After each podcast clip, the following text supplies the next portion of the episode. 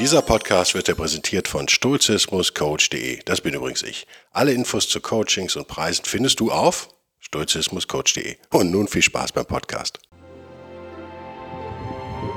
Der wilde Stoiker. Moderner Stoizismus für ein gutes Leben.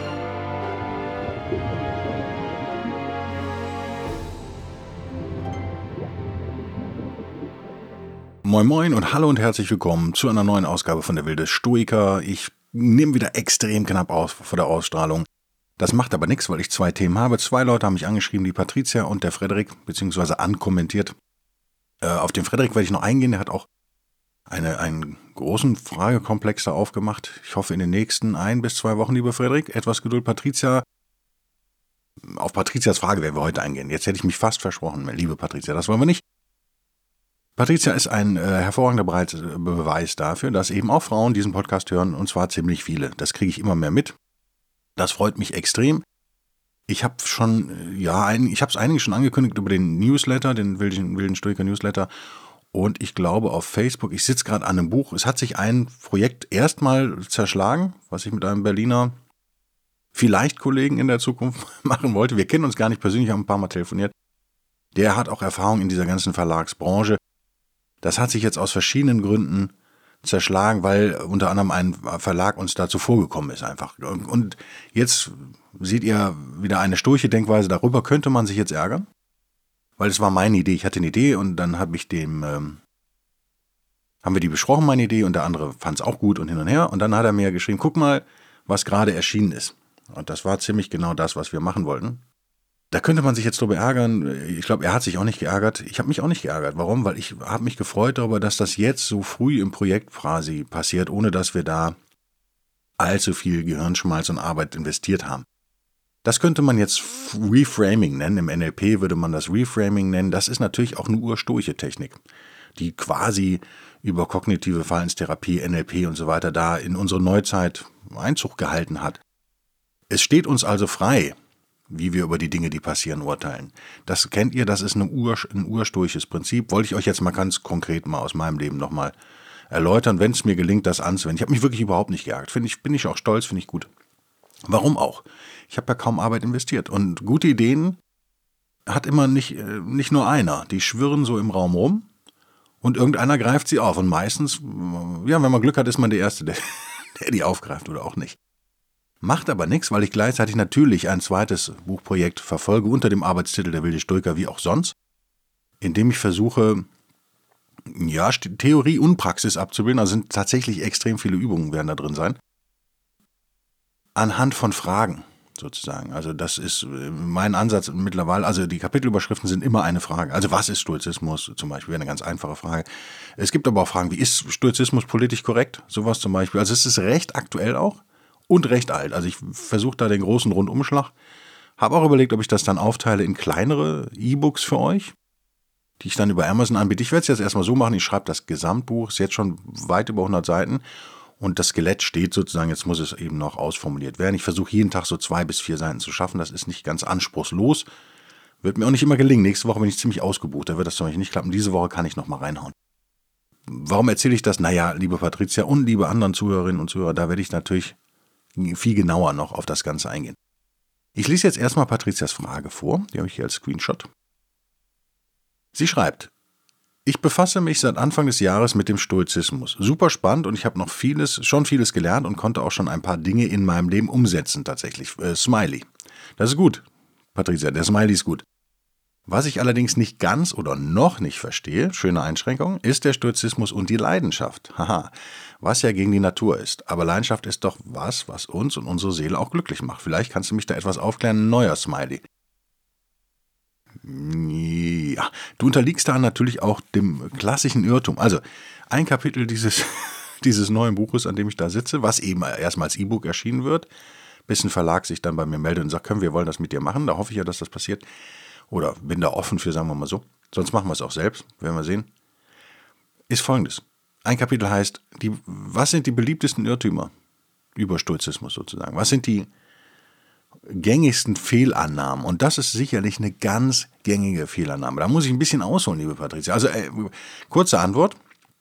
Äh, du schreibst ja hier, die Leidenschaft, die ja gegen die Natur ist. Ähm, nö, so nicht. Also, Patricia, sie sitzt hier dem Irrglauben auf und da kann sie nichts für. Das ist, denke ich, gesellschaftlich geschuldet. Dass Stoizismus was gegen Leidenschaften hätte. So einfach ist es aber nicht zu erklären. Erstmal, wie immer hängt es viel am Griechischen. Leider kann ich ja kein Altgriechisch. Viel ist wirklich falsch übersetzt, viel ist einschränkend übersetzt. Das griechische Apatheia zum Beispiel als positives Wort ist ja bei uns in die Sprache als Apathie eingezogen, als würde ich jetzt mal, glaube ich, kann man so sagen, sehr neg negatives Wort.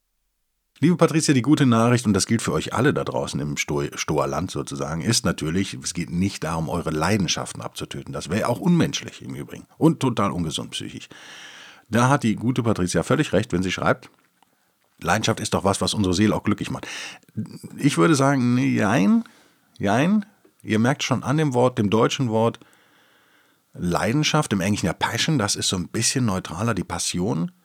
War früher im Deutschen auch äh, modig en vogue, um mal frankophil zu werden. Ich kann ja kein Französisch, aber ich werde es nicht lassen, trotzdem. Immer wieder Französisch falsch auszusprechen wahrscheinlich. Haben wir ja auch viel von Passionen und, äh, und so weiter geredet irgendwann hat sich das deutsche Wort Leidenschaft durchgesetzt und ihr merkt schon, in dem Wort Leidenschaft steckt das Wort Leiden ja schon drin. Das ähm, ist nicht zufällig so, würde ich behaupten. Also ich würde zur Diskussion stellen wollen, ob Leidenschaften uns wirklich glücklich machen. Oder ob sie uns nicht in 99% der Fälle unglücklich machen, liebe Patricia. Was du meinst, sind wahrscheinlich, ah, wie kann man es nennen, große Gefühle, Emotionen. Das ist ja ein anderes, natürlich damit eng verwobenes Vorteil gegenüber Stoikern und Stoikerinnen, sie seien emotionslos oder der Stoizismus wolle uns zu Roboter machen. Nicht von ungefähr kommt dieser Vorwurf natürlich meistens von Leuten, die gerne mit den Armen wedeln und hysterisch schreiend durch die Gegend rennen und quasi nur ihre Leidenschaften ausleben, also noch so in der Tiefpubertät stecken, auch wenn sie 35 sind. Das ist etwas, was in unserer Kultur extrem modig äh, war und immer noch ist das Gefühl überragt sozusagen alles. Wie kommt das? Ah, meine persönliche Interpretation, das ist jetzt natürlich keine stoische Schullehre, die ich ja sowieso nie vertrete. Im Übrigen, also wenn ihr diesen Podcast hört, dann hört ihr natürlich modernen Stoizismus und auch meine Interpretation davon. Und ich bin da kein Experte, ähm, die mir äh, blind alles glauben solltet. Sowieso nicht. Solltet ihr sowieso nie. Solltet immer euer Gehirn benutzen. Das macht Patricia hier auch, ist ja auch sehr gut. Historisch denkt an, an Epochen wie Sturm und Drang denkt an die Romantik, Geistesbewegungen, äh, die in Deutschland ja extrem beliebt waren, teilweise aus Deutschland stammen.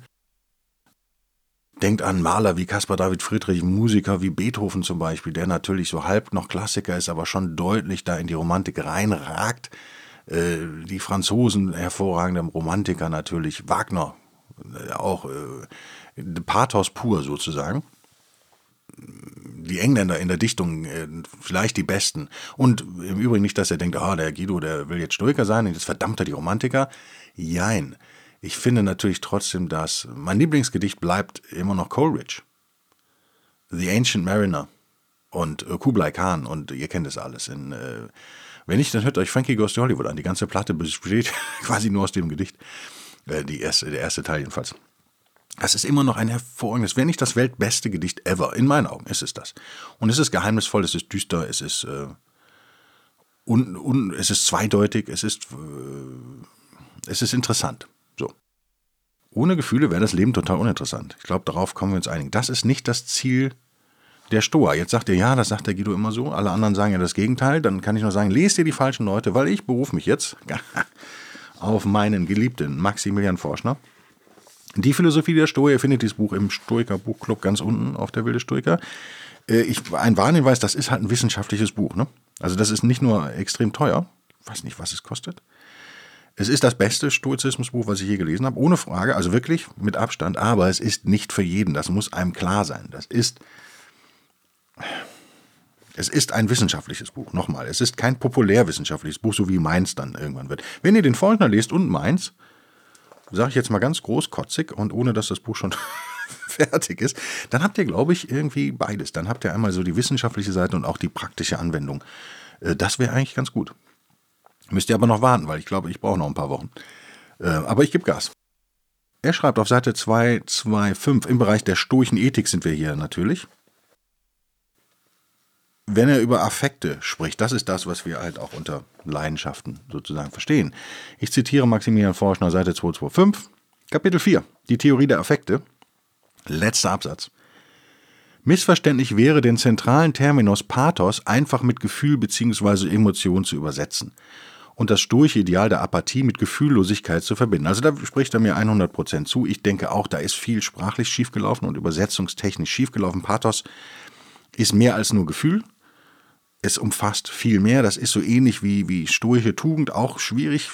Manchmal, man muss, im Buch beschreibe ich das hoffentlich ganz gut, das habe ich nämlich gestern geschrieben, ist noch frisch im Kopf.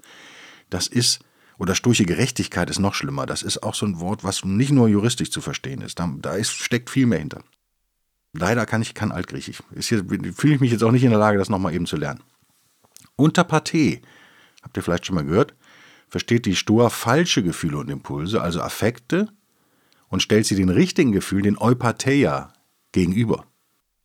Oder Eupatheiai. Ich kann das irgendwie nicht gut aussprechen.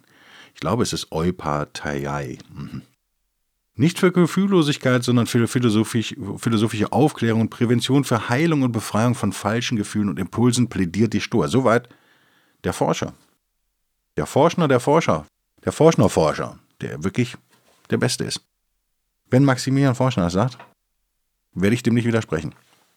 Also, das ist was, was man die, die Falle, in die Patricia hier gestolpert ist, und sie hat sich ja so halb schon selbst daraus befreit, ist eine Falle, die uns ausgelegt wurde in unserer Kultur. Keine Falle, die sozusagen im Stoizismus selbst enthalten ist. Das ist was, was von außen kommt sicherlich. Es wird uns äh, Gefühllosigkeit unterstellt und Apathie. Und das Wichtigste hier, wenn man schon über Emotionen redet, und ich werde noch einen eigenen Podcast natürlich mehr, äh, mehr als einen wahrscheinlich darüber machen wollen und müssen, ist die Vorstellung, die, die, die kulturelle Vorstellung unserer speziellen westlichen modernen Kultur, dass jedes Gefühl prinzipiell erstmal was Gutes ist. Natürlich ist dem nicht so. Die Therapieräume, die Therapeuten sind alle ausgebucht, die Psychotherapeuten. Warum ist das so? Wir konsumieren Betäubungsmittel, Schmerzmittel, Schlafmittel, wir konsumieren Drogen vor allem Marihuana, wenn ihr dran denkt, was, was gekifft wird, ist es ja Wahnsinn. Manchmal gehe ich durch meine Stadt und jedes dritte Fenster im Sommer kommt der Qualm raus. Wurde früher bei uns auch gekifft? Ja, als ich zur Schule ging. Aber das hat nochmal völlig andere Ausmaße angenommen, ist in, in allen Gesellschaftsbereichen mittlerweile, denke ich, akzeptabel. Ähm, warum ist das wohl so? Warum ist das so, wenn Gefühle doch eigentlich immer positiv sind, was uns ja so ein bisschen erklärt wird, du darfst nichts unterdrücken, du musst dich immer ausleben. Ihr kennt Ihr kennt das äh, Frauenideal äh, der Franzosen im Kino. Luc Besson ist der schlimmste von denen. Da habe ich jetzt auch eine üble Geschichte über den gelesen. Könnt ihr mal gucken, Luc Besson und junge Frauen. Nicht so lustig. Äh, wundert mich aber nicht, wenn man die Filme sieht. Ich sage nicht, das stimmt, aber es wundert einen nicht. da ist ja das Ideal der pubertären Frau, die, auch wenn sie super aussieht, 35 ist und Model ist, die ist ja immer noch total pubertär, würde ich das wirklich nennen. Mir fällt jetzt kein besseres Wort ein. Pubertär im Sinne von kindisch. Und sie ist ein Spielball ihrer Gefühle. Das ist ja so ein durch und durch romantisiertes Ding. Das ist ja ein romantisches Ideal sozusagen. Das ist sicherlich nicht stoisch. Die Idee von Stoizismus, und das ist eine durchweg positiv emotionale, nicht nur, liebe Patricia, alle Männer und Frauen, die das jetzt hören, es geht darum, so erkläre ich es im wilden Stoiker ja immer. Das ist aber wirklich jetzt mal das, das Guido-Ding, damit müsst ihr leben. Das ist die Bellbergsche Definition. Stoizismus ist, unter anderem, Klammer zu, positive Gefühle fördern, negative Gefühle beschränken. Oder idealerweise ganz loswerden. Die Idee dahinter ist natürlich folgende. Wir als Stoikerin und Stoiker ruhen idealerweise natürlich in uns selbst. Wir sind nicht mehr emotionaler Spielball. Die Spielball von wem könnt ihr jetzt fragen? Naja, 90 Prozent natürlich von externen Einflüssen. 10 Prozent mindestens mal von Chemie, die in unserem Körper abläuft. Das könnt ihr jetzt auch anders 50-50 aufdröseln, wie auch immer. Das sind so die zwei wichtigen Komponenten, die einem da spontan einfallen, die natürlich zusammenhängen. Kommt also ein Impuls von außen, entsteht irgendwas in mir selbst, Chemie die, die Körperchemie nimmt ihren Lauf sozusagen und löst halt Gefühle in uns auf. aus. Ähm, wir haben natürlich in unserer Ruling Faculty, wie ich es immer noch nenne, weil ich immer noch kein gutes deutsches Wort dafür habe, also in unser, mit unserer Ratio, die Möglichkeit, diese Gefühle zu bewerten. Wir müssen denen nicht immer sofort hinterherlaufen. Ich glaube, Darren Brown in seinem Buch Happy, auch das sollte im Stoiker Buchclub verlinkt sein. Und übrigens, wenn ihr darüber bestellt, tut ihr mir was Gutes, dann verdiene ich nämlich sozusagen über Amazon Affiliate, über das Amazon Affiliate Program, keine Ahnung, 30 Cent, 1 Euro oder was pro Buch oder 2 Euro, ich habe keine Ahnung. Und für euch wird es kein bisschen teurer, also ihr zahlt den Preis, den ihr immer zahlen würdet sowieso. Müsst ihr halt nur über die, über die Webseite dann bestellen, damit dieser Code dann da ankommt. Ähm, das ist, wer, wer sagt, ich finde den Podcast gut, will den unterstützen, aber will da nicht jetzt jeden Monat was machen oder einmalig über, über buymeacoffee.com, der kann das machen. Ähm, ich, und bitte schreibt mir auch, hat auch schon jemand gemacht, ich bin echt ein bisschen überarbeitet gewesen, habe ich euch ja schon gesagt. Ich muss dringend diesen Buchclub noch auffüllen, da fehlen noch einige Bücher. So. Ich glaube, es ist Darren Brown, der in Happy auch schreibt. Der beruht sich auf dieses Film, äh, auf dieses Bild aus dem Film. Ich weiß nicht, wer den kennt. American Beauty kennt ihr vielleicht von Sam Mendes. Sehr hervorragender Film. Da ist das eine Papier- oder Plastiktüte.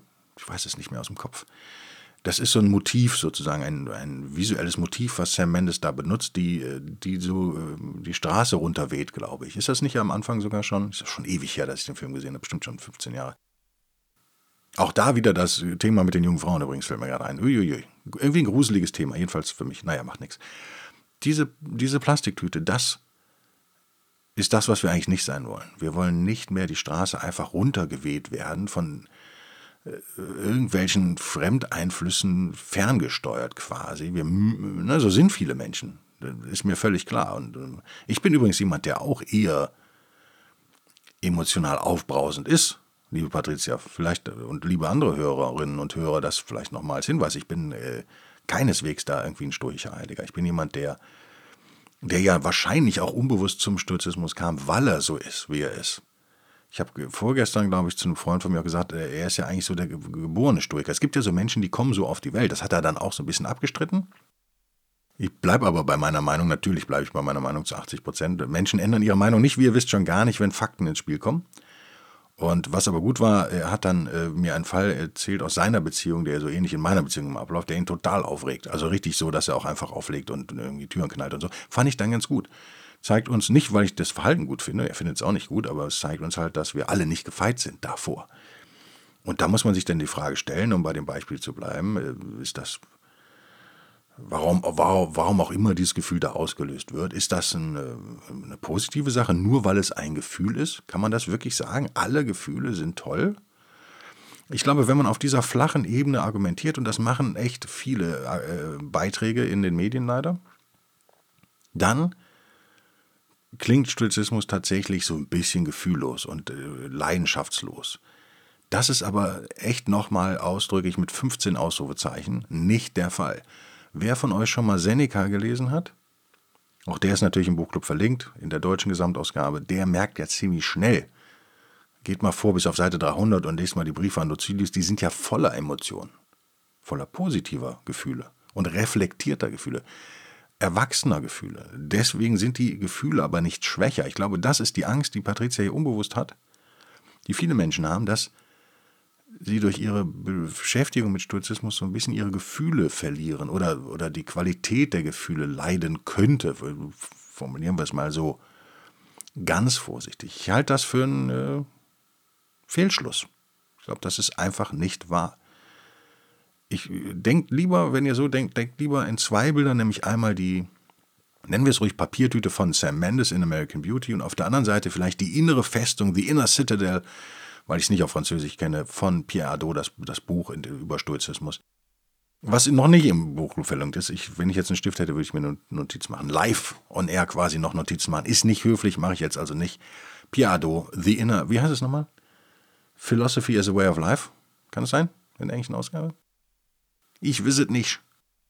Bleiben wir bei dem Bild, aber trotzdem, das ist ein schönes Bild. Die innere Festung sozusagen, das ist das, was du als Stoiker eigentlich haben willst. Und auf der anderen Seite das Getriebensein einer Papiertüte in einem starken Wind, sagen wir mal. Das ist filmisch ein sicherlich spannenderes Bild, diese Papiertüte, die die Straße runterfetzt und noch Laub weht überall und es regnet und hast du nicht gesehen. Das ist, damit kann ich als Regisseur arbeiten. Mit einer inneren Festung kann ich nicht so richtig arbeiten. Das ist, glaube ich, auch ein Grund, warum diese, warum unsere Kultur so überschwemmt ist von, von Gefühlen bis fast hin zur Hysterie. Guckt alleine mal, und das ist für mich echte Frauenfeindlichkeit übrigens. Wenn ich mal Witze über Frauen mache, mache ich das unter anderem, weil ich denke, dass Frauen gerade ich bin ja viel in der Werbung unterwegs und für mich ist das ein ungeschriebenes Gesetz. Man darf in der Werbung zum Beispiel Witze über Männer machen, ist überhaupt kein Problem, aber über Frauen nicht. Das ist so ein heiliges Ding. Das macht man einfach nicht. Das kommt äh, auch schlecht an beim Kunden, war schon immer so. Also Männer dürfen so als Idioten dargestellt werden. Dafür gibt es gute Gründe, warum das so ist. Nicht, weil Männer etwa Idioten wären, hahaha, ha, ha. das ist nicht der Fall. Das hat was mit Gesellschaft auch zu tun und Emanzipation und hast du nicht gesehen. Und das ist auch alles völlig in Ordnung. So. Ähm, für mich frauenfeindlich sind diese ganzen Frauenfilme. Also ich habe jetzt wieder einen irgendwie in Amazon Prime als Vorschau da gesehen und es war so grässlich, dass meine Frau und ich sofort weggeschaltet haben. Also irgendwas mit Scarlett Johansson, die ja eigentlich keine schlechten Filme im Allgemeinen dreht. Irgendwie Party Night, Night Party Girl, Hen Night, whatever. Ähm, wo dann ein Klischee an das andere gereiht wird. Alle Frauen stehen ständig am Rande ihres Nervenzusammenbruchs. Ihr kennt das auch. Es gibt auch viele so, so Soaps quasi. Sex in the City, äh, drei Werberinnen oder Modemacherinnen oder Journalistinnen, die nach New York kommen aus der Kleinstadt und dann das Chaos leben. In Wahrheit funktioniert das nur im Film und das ist nur in Filmen auch cool. So ein Leben wollt ihr in echt überhaupt nicht haben. Also nicht, wenn ihr älter seid als 22, dann wollt ihr das eigentlich nicht mehr. Ist das eine Zeit lang aufregend und spannend? Ja, wie gesagt, wenn man so in der Spätpubertät hängt, ist das cool. Aber irgendwann ist auch gut. Und Stoizismus ist halt keine Philosophie für Pubertierende, sondern für Erwachsene. Das ist eben, glaube ich, dann tatsächlich der Unterschied. Während das meiste, was wir kulturell haben, ähm, da lehne ich mich wieder aus dem Fenster, aber deswegen heißt es ja auch der wilde Stoiker. Das habe ich bewusst gewählt, diesen Titel. Weil wild einerseits, weil Stoizismus eben nicht mit wild assoziiert wird normalerweise. Ich wollte diese Brechung da haben. Und zweitens, weil ich mir die Freiheit nehmen will, dann auch mal so über, über unsere heutige Gesellschaft zu sinnieren. Ich würde echt sagen, 90 Prozent aller Kunst, Bücher, Filme, und letztendlich auch Journalismus sind infantil in unserer Gesellschaft. Sie sind für Menschen zwischen 14 und 24 irgendwie getextet und ge ge gefilmt und geschrieben und gedichtet und wie auch immer. Das, bei Romanen ist es ja fast noch schlimmer. Nicht, nicht jetzt falsch verstehen, auch wenn die so tun, als wären sie für Erwachsene, sind sie es in Wahrheit nicht. Das ist meine These, könnt ihr jetzt blöd finden oder gut finden. Ich glaube, dafür Beweise zu finden, also mich zu stärken, meine Seite zu stärken, wird ziemlich einfach. Da müsst ihr nämlich nur den Fernseher anmachen oder mal in eine Buchhandlung gehen, was da so rumsteht. Das ist wirklich grauenhaft. Das ist wirklich, glaube ich, tatsächlich das Späterbe einerseits der Romantik, andererseits aber natürlich, ja, da müsste man jetzt wieder ganz tiefschürfend werden, aber auch hat ein bisschen was mit Tod und Krankheit und Alter zu tun. Natürlich haben wir so einen Jugendkult, spätestens 1950 fängt er an, sich zu etablieren den haben wir nicht umsonst. Um nochmal auf Gefühle zurückzukommen, wir haben natürlich Angst vor Sachen wie Krankheit und Tod und Verlust von Angehörigen, ist ja völlig klar. Damit lässt sich aber nicht so richtig gut Geld verdienen. Viel, viel besser lässt sich Geld natürlich mit Superheldenfilmen verdienen, die ich ja auch liebe im Übrigen. Und mit einem Jugendkult. Ob das äh, wir als Werber, bin, bin ich ja, habe ich ja auch 20 Jahre gemacht, bin, sind da nicht unschuldig dran, ist mir völlig klar. Ein anderes äh, ehernes Gesetz der Werbung für mich, das gilt nicht in allen Fällen und nicht für alle Produkte, aber sagen wir mal noch in 90 Prozent der Fälle ist doch folgendes, wenn ich jetzt was, bleiben wir bei Frauen, wenn ich jetzt also was vermarkten will für eine 40, für meine Zielgruppe sind 40-jährige Frauen mit ausreichend Geld, ist keine schlechte Zielgruppe, gibt es viele von, ja, emanzipiert, selbstständig, keine Kinder, vielleicht auch keine Beziehung, zu viel Geld, eine super Zielgruppe, wenn man Geld verdienen will. Wie bewerbe ich die denn jetzt? Ich brauche ja dann wahrscheinlich auch so äh, Stellvertreterinnen-Fotos, nennen wir es mal. Ich muss ja Frauen zeigen in der Werbung. Welch, wie alt sind die Frauen, die ich da nehme? Was meint ihr? Wenn ich für 40 bis 45-jährige Frauen was mache. Na, kann ich euch verraten, im Allgemeinen wirst du gucken, dass die Frauen ungefähr zehn Jahre jünger sind. Jetzt werdet ihr sagen, ja, das ist, weil die Frauen so unter Druck gesetzt sind, gesellschaftlich im sein. Ist es bei Männern anders? Nein bei Männern wirst du es genauso machen. Also wenn du für den 50-jährigen Mann was verkaufen willst, nimmst du ein 40-jähriges Model im, im Allgemeinen.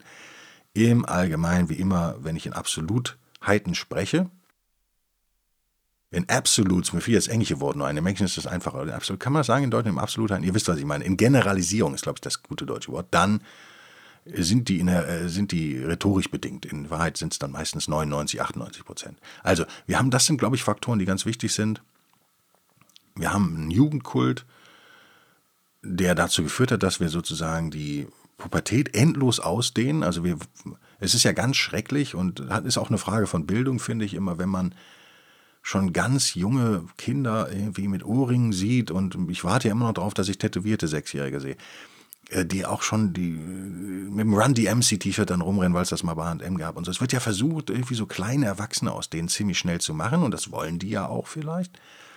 Also mit zwölf behandelt man die ja schon wie Erwachsene, was sie definitiv nicht sind. Das wird einem jeder MRI-Scan, jedes Kernspinnenbild wird einem das belegen können, ziemlich schnell.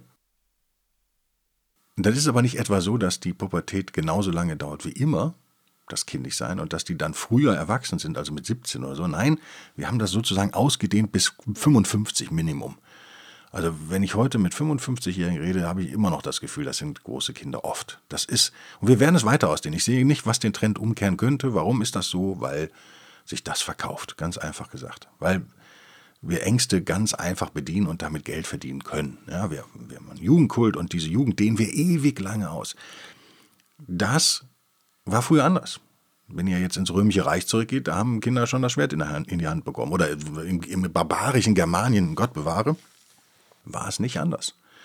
Also Kinder mussten da recht früh erwachsen werden, aber in Wirklichkeit erwachsen werden. Also auch nicht gut. Versteht mich nicht falsch. Nicht, dass ich das irgendwie gut finde, wenn Kinder arbeiten. Also darum geht es nicht. Ich wollte nur äh, mal so eine Gegenposition aufzeigen historisch.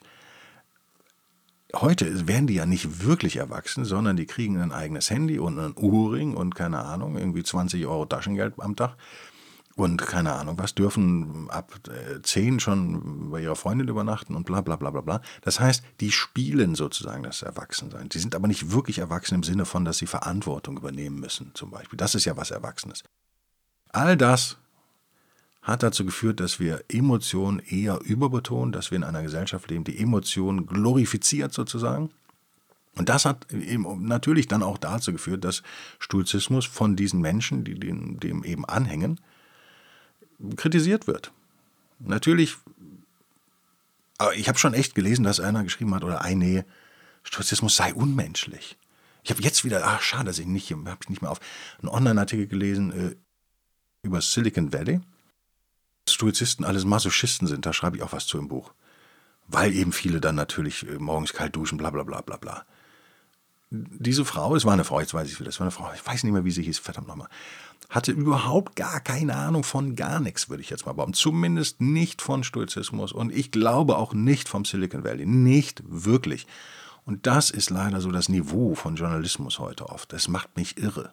Ich habe ja eben auch journalistisch angefangen und dann auch wieder in Journalismus gegangen. Also ihr wisst, ich habe da einen gewissen Anspruch, obwohl ich selber auch viele Meinungsartikel geschrieben habe in meinem Leben, natürlich. Aber die sind auch als Meinung gekennzeichnet. Mich macht das irre, wenn Journalismus äh, Meinung ist und das nicht gekennzeichnet ist. Aber auch das passt in das Bild, was ich ho hoffentlich in diesem Podcast euch so ein bisschen gemalt habe. Denn auch dieser infantile Emotionsjournalismus findet statt, weil er sich verkauft, weil er in diesen kulturellen Stream sozusagen reinpasst. Mainstream könnte man schon sagen. Gesellschaftlichen Mainstream ist ja kein Kulturmainstream. Es ist ja wirklich was, was sich durch unsere Gesellschaft zieht, von arm über reich. Da gibt es gar nicht so große Unterschiede. Achtet da mal drauf.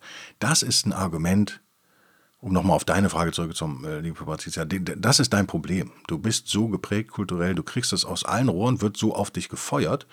Und jetzt kriegst du auf einmal so eine Gegenposition durch diesen Podcast und irgendein Buch oder einen Artikel, den du gelesen hast über Stoizismus oder ein Freund oder Freundin, die dir was erzählt haben. Die sind natürlich in der Minderheit, die Stoiker. Das ist ja völlig klar. Also 99 zu 1 mal Minimum. Ne? Macht uns das was aus? Nö. Erinnert euch an Cäsar, der hat auch mit einer 3 zu 1 Minderheit hat er Gallien besiegt in Alesia. Äh, ganz interessant. Ist es möglich, wenn man ein bisschen clever ist? Nein, es geht nicht, es ist kein Kampf, wir wollen auch nicht singen, es war ein Witz was wir wollen ist, wir wollen doch, und das ist doch die Grundformel für ein, für ein glückliches Leben, würdet ihr mir dazu stimmen, die, diese Emotionsfanatiker, diese äh, spätpubertierenden Erwachsenen, die überall rumrennen, sind die denn wirklich glücklich? Das ist die Frage, die nicht nur Patricia sich stellen sollte, sondern wir alle. Wir sollten uns unsere Bekannten, wir haben alle solche Bekannten oder Arbeitskollegen oder was auch immer, die so, die da drin stecken in diesem kulturellen Mainstream der Pubertät, sage ich mal. Und guckt euch die an. Das ist doch vielleicht ein Irrglaube. Also die Frage ist doch, wohin bringt das denn den 50-jährigen Singlemann, wohin hat, haben ihn, wohin hat ihn das denn gebracht, das gnadenlose Ausleben jedes Instinktes und jedes Gefühls, was er da hatte? Das ist doch eine entscheidende Frage. Ähm, das erstmal so meine kurze, naja, nicht ganz so kurze Antwort mit einem kulturellen Rundumschlag, wie ihr es gewohnt seid ab und zu. Liebe Patricia, vielen Dank für diese Frage. Wir werden noch weitere Podcasts zu Pathea und Apathea und so weiter machen. Mir ist echt wichtig, dass ihr das ein für alle Mal kapiert, sozusagen im modernen Stoizismus. Ich kann nicht für alle antiken Stoiker reden, aber auch da bin ich mir sicher, liege ich richtig. Ich könnte auch da Beweise jetzt rausfummeln, aber es geht halt live immer schlecht. Ich will nicht so viel schneiden, deswegen mache ich das hier immer quasi als Livestream und der dann aber eben nicht Livestream ist. Nee, wir wollen positive Gefühle reflektiert verstärken, negative Gefühle möglichst ausschließen. Wie machen wir das? Indem wir uns eine innere Zitadelle errichten. Und wozu ermöglicht diese innere Zitadelle, äh, was ermöglicht uns diese innere Festung, um mal das deutsche Wort zu sagen, bei dem ich mich nicht alle jedes zweite Mal verspreche wenigstens, naja, dass wir in der Lage sind, ab und zu mal die Zugbrücke runterzulassen. Also wir werden auf einmal ein handelndes Subjekt, wir werden aktiv. Wir können überlegen, hm, wollen wir diesen Einfluss von außen jetzt reinlassen oder nicht? Und genauso gut können wir überlegen, wollen wir dieses Gefühl jetzt eigentlich haben oder nicht? Also ja, es steckt schon so etwas wie Gefühlskontrolle im Stoizismus, aber das ist Erwachsensein, meine Lieben. Ihr könnt ja auch nicht nackt auf eure Arbeit erscheinen und nur noch schreien acht Stunden lang. Da wird euch euer Chefin oder euer Chef wird sich dann auch überlegen, hm, ist das noch der Mitarbeiter, der das Unternehmen nach vorne bringt? Wir alle machen das in Wahrheit ja sowieso. Wir alle haben ja ein Gefühl dafür, was angemessen ist und was nicht angemessen ist. Und dieser Begriff, den Patricia da gebracht hat, natürlich, darüber müssen wir auch nochmal reden. Das ist echt kompliziert im Stoizismus, dieser Naturbegriff, vor allen Dingen, wenn man den dann überträgt auf, auf Menschen und Gefühle und wie sind Menschen eigentlich. Man, ich hatte jetzt auch wieder den, da ging es um Diäten und Abnehmen, ist ja mein Hauptthema natürlich in meinem Leben. Ähm, ich habe 200 Gramm abgenommen, wenn ich beim nächsten Podcast habe ich wahrscheinlich 400 zugenommen. Äh, ich habe überlegt, ich stelle mich einfach nicht mehr auf die Waage. Vielleicht ist das eigentlich, vielleicht ist das die beste Möglichkeit. Da hat mir auch jemand gesagt, ja, aber du musst auf deinen Körper hören. Kennt ihr das? Der Körper weiß schon, was für ihn gut ist. Naja, sag mal so, der Körper, und ich würde das jetzt mal als, als Beispiel oder Metapher vielleicht schon fast nehmen für das, was hier mit Gefühlen und geistig und selig passiert. Das ist nämlich genau das Gleiche.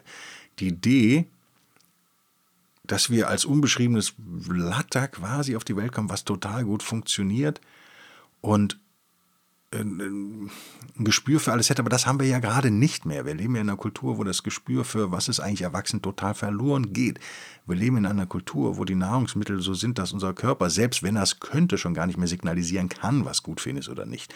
Ich würde sogar so weit gehen und sagen, Du hast gefext, den Job, deinen Körper zu kontrollieren. Das, sich, das ist nur eine Ausrede für sich gehen lassen, genau wie das andere nur eine Ausrede dafür ist, seine Gefühle gnadenlos, auch anderen gegenüber übrigens, auszuleben. Ja? Wenn, wenn ich meinen Körper frage, was willst du eigentlich, dann sagt er mir den ganzen Tag Schokolade. Wenn es nach dem ginge, würde ich 16 Stunden am Tag Schokolade essen. Echt? Würde ich. Wäre ich auch glücklich bei. Aber da haben wir halt die Möglichkeit, mit Ratio ranzugehen und zu sagen, hm, das ist nicht so geil. Das machen wir jetzt nicht. Nichts anderes steht uns übrigens bei allen Gefühlen ja offen. Das ist ja auch nur ein Gefühl, ich will jetzt Schokolade. Also das, dieses ESO-Gelaber macht mich manchmal fertig, auch wenn ich weiß, dass Stoizismus durchaus manchmal nach ESO klingt. Darüber werden wir auch noch oft reden. Ich bin immer wieder erstaunt, bei jeder neuen Ausgabe der Wilde Stoiker, oder vor jeder neuen Ausgabe oder manchmal denke ich, naja, gehen mir bald die Themen aus, weil ich weiß auch, arbeite mich auch gerade ins Zitaterecht ein, wie viel darf ich eigentlich zitieren und wie viel nicht, bla bla bla. Aus welchen Ausgaben. Ich halte mich da safe, wie ihr wisst, und zitiere englische Ausgaben, deren Urheberrecht eigentlich schon abgelaufen ist, äh, um da ganz sicher zu sein. Ich bin da einfach, was Deutschland angeht, total äh, genervt gerade. Ich will auch noch einen Online-Shop machen bei der Wilde Stürger, wo man eben dann zum Beispiel so ein Buch auch ordern kann oder mal einen Pulli oder sowas wenn, wenn ihr euch da eine Stunde einarbeitet, habt ihr schon keine Lust mehr. Also das Versagen, was, was gerade äh, bundesrepublikanisch und europäisch stattfindet, wenn es um Corona geht, findet natürlich schon ewig statt. Und wenn, in, wenn du in Europa oder speziell Deutschland, weil wir halten uns ja auch an alle europäischen Gesetze, das machen, glaube ich, echt nicht alle Europäer. Und wir haben so ein Abmahnunwesen. Wenn du da sagst, ich mache einen Shop auf, ja, dann gute Nacht. Dann kommen es ist krankhaft. Es ist wirklich unternehmerfeindlich. Anders kann man das hier nicht mehr beschreiben. Auch das ist nicht erwachsen, sondern total infantil. Und naja, auch da muss man sich fragen, haben wir die besten Leute da? Sind es wirklich die besten Leute, die da im Bundestag sitzen, die wir haben? Ich kenne zwei persönlich, finde die sehr gut und sehr kompetent. Drei kenne ich persönlich. Äh, drei Bundestagsabgeordnete. Äh, finde die alle, oder ist der eine im Bundestag? kein Quatsch erzählt. Ich kenne also mehrere im Landtag und ist auch egal. In Ostdeutschland und Westdeutschland, ich kenne einige Politiker, die, die ich kenne und mit denen ich mich unterhalte, mit denen unterhalte ich mich auch gerne. Aber in der Masse muss man sich fragen, ist das, funktioniert das noch, dieses Parteiensystem, diese Parteiendemokratie? Deren Idee ja, glaube ich, mal war, die besten Leute nach oben zu spielen. Schaffen das Parteien? Funktionieren Parteien noch? Ist so eine ganz spannende Frage politisch, finde ich. In meinen Augen nicht. Wir brauchen etwas anderes, was das Internet mit einbezieht und vielleicht künstliche Intelligenz und direkte Abstimmung. Das wäre so mein, darauf würde ich gerne rumdenken, aber nicht in diesem Podcast. Macht keinen Sinn. Äh, weiß gar nicht, warum ich das erzählt habe weil es irgendwie ins Thema passt. Ich bin halt genervt davon, dass ich so von so viel Infantilität auf allen Seiten umgeben bin. Und dann erinnere ich mich, das zum Abschluss jetzt wirklich überziehe, ja, wieder gnadenlos. Dann über, äh, erinnere ich mich an eines der berühmtesten Marcus Aurelius Zitate überhaupt, was ich aber nicht auswendig kann, aber sinngemäß äh, auswendig kann. Wenn du also morgens aufstehst, dann erinnere dich doch bitte daran, dass du heute Leuten begegnen wirst, die dich nerven werden, die ungerecht sein werden zu dir, die kindisch sein werden, die dumm sein werden, zu laut sein werden und in jedem Fall eine echte Herausforderung für dich sein werden. Das, liebe Patricia und liebe Zuhörerinnen und liebe Zuhörer, ist natürlich. So ist die Welt. Auch das ist mir immer wichtig. Stoizismus beschäftigt sich mit der Realität. Ähm, ich glaube, dass die, äh, der Irrglauben, der in unserer Gesellschaft herrscht, und der eben Patrizia zu so einem Konflikt, das ist ja nicht übertrieben, ne? aber so, so zu dieser hervorragenden Frage ja gebracht hat, ist kein natürlicher sozusagen. Also wir rennen unnatürlichen Dingen hinterher, wenn man diesen Naturbegriff schon mal bringt. Auch der wird euch begleiten in diesem Podcast, der Naturbegriff. Ich werde euch damit echt nerven. Freue ich mich schon drauf. Ich freue mich aber noch mehr auf euer Zuhören. Ich freue mich extrem. Nicht darüber, dass äh, viele Patrone, ähm, also ich brauche mehr Patrone auf patreon.com vorwärts Bellberg. Brauche ich echt. Ähm, nehmt euch mein Herz. Äh, bis nächste Woche. Bis dann, tschüss.